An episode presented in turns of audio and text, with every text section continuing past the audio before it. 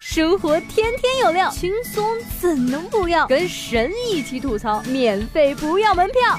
这里是由蜻蜓 FM 头条频道和搜狐新闻客户端联合推出的神吐槽，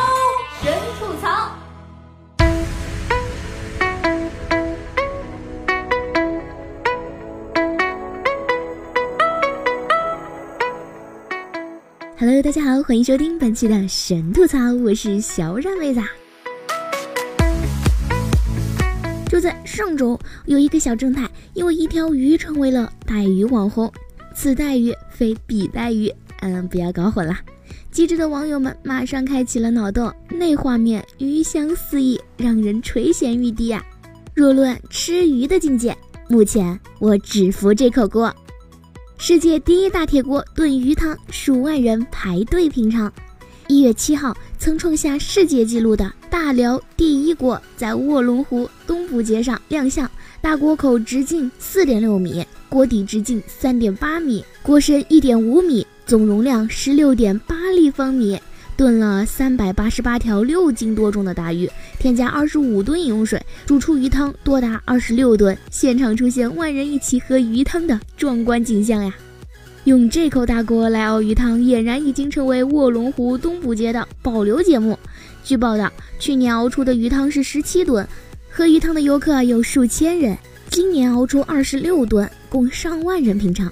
可见各位师傅做大锅饭的技术又上了一层新台阶，把当年那份世界最大剁椒鱼头远远的甩在了后面。二零一三年的十月份。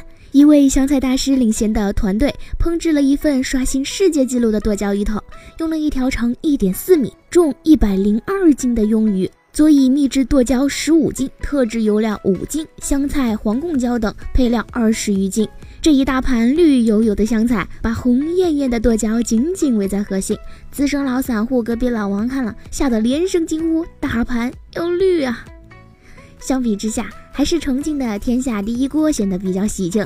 二零一四年十一月，这口大火锅在重庆开涮，直径十米的大锅里红汤滚滚，热辣给力，寄托了 A 股大盘一片红的美好愿景啊！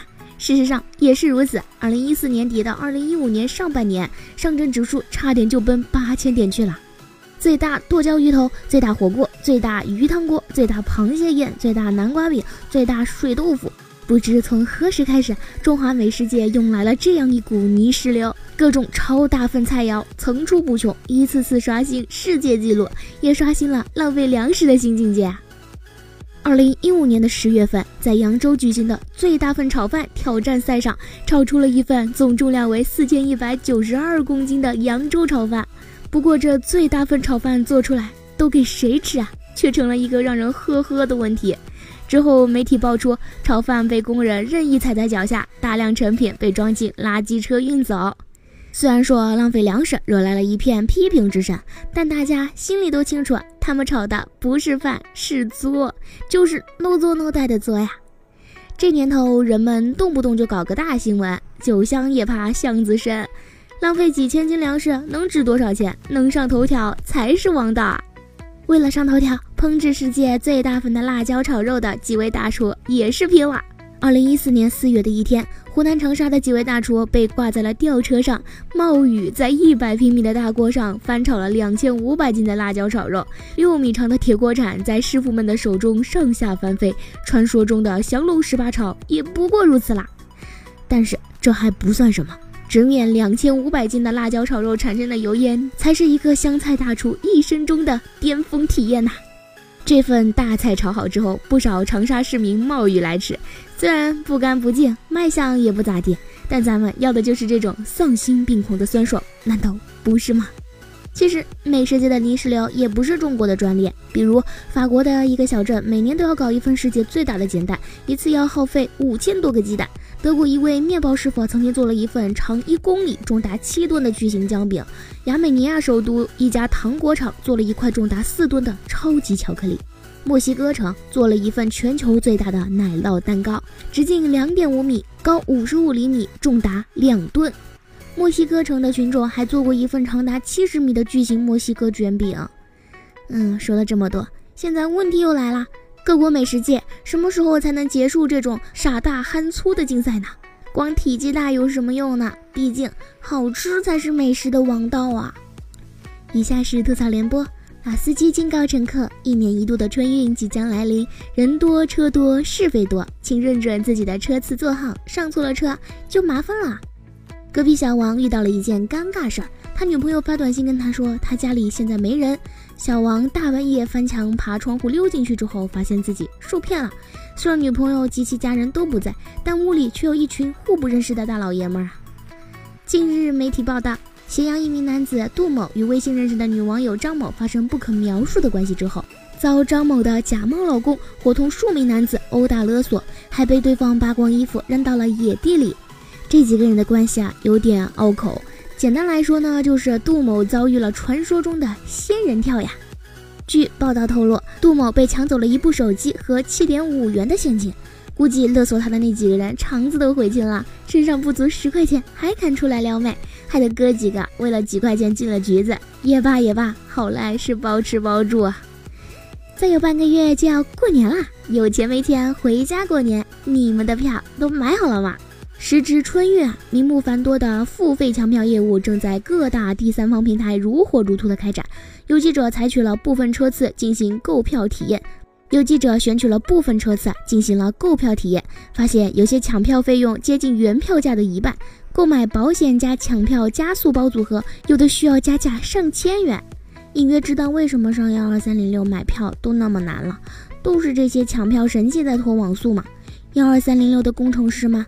黄牛又在催你干活啦。不过说实话，抢票神器未必有官网的好用。之前一位老乡在抢票软件也刷不到票。我直接上官网帮他轻松搞定啊！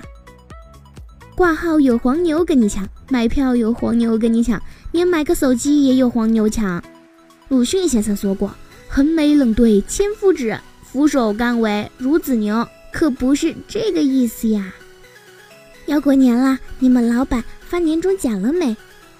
前几天河南郑州市二十七区的环卫工人发福利了，可当鞋子拿到手，大家却傻了眼。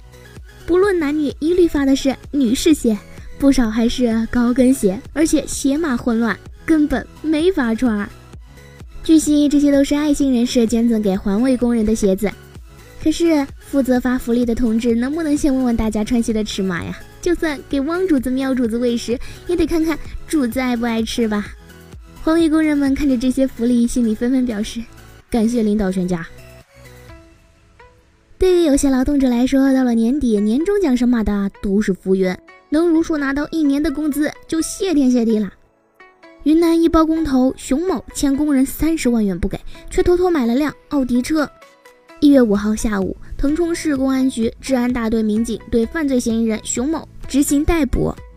农民工工资被拖欠也不是一天两天了，现如今广大农民工还没有用上工资卡。还有发包单位在拖欠工程款，还有包工头在中途截留。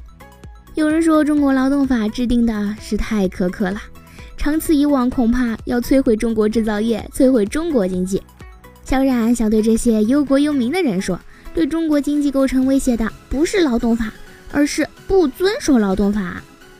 关于法律，近日江西省资溪县国土局执法大队的吴大队长说了一句话，惊得吃瓜群众瓜都掉地上了。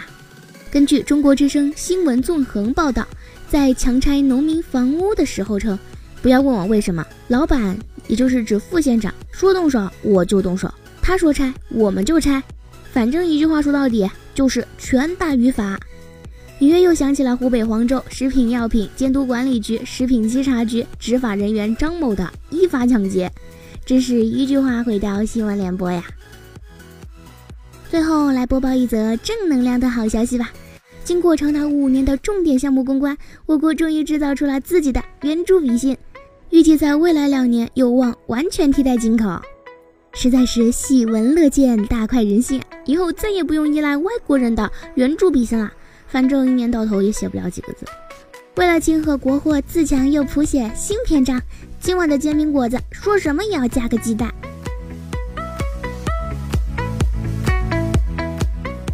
好啦本期节目就是这样啦，感谢您的收听，我们下期节目再见吧。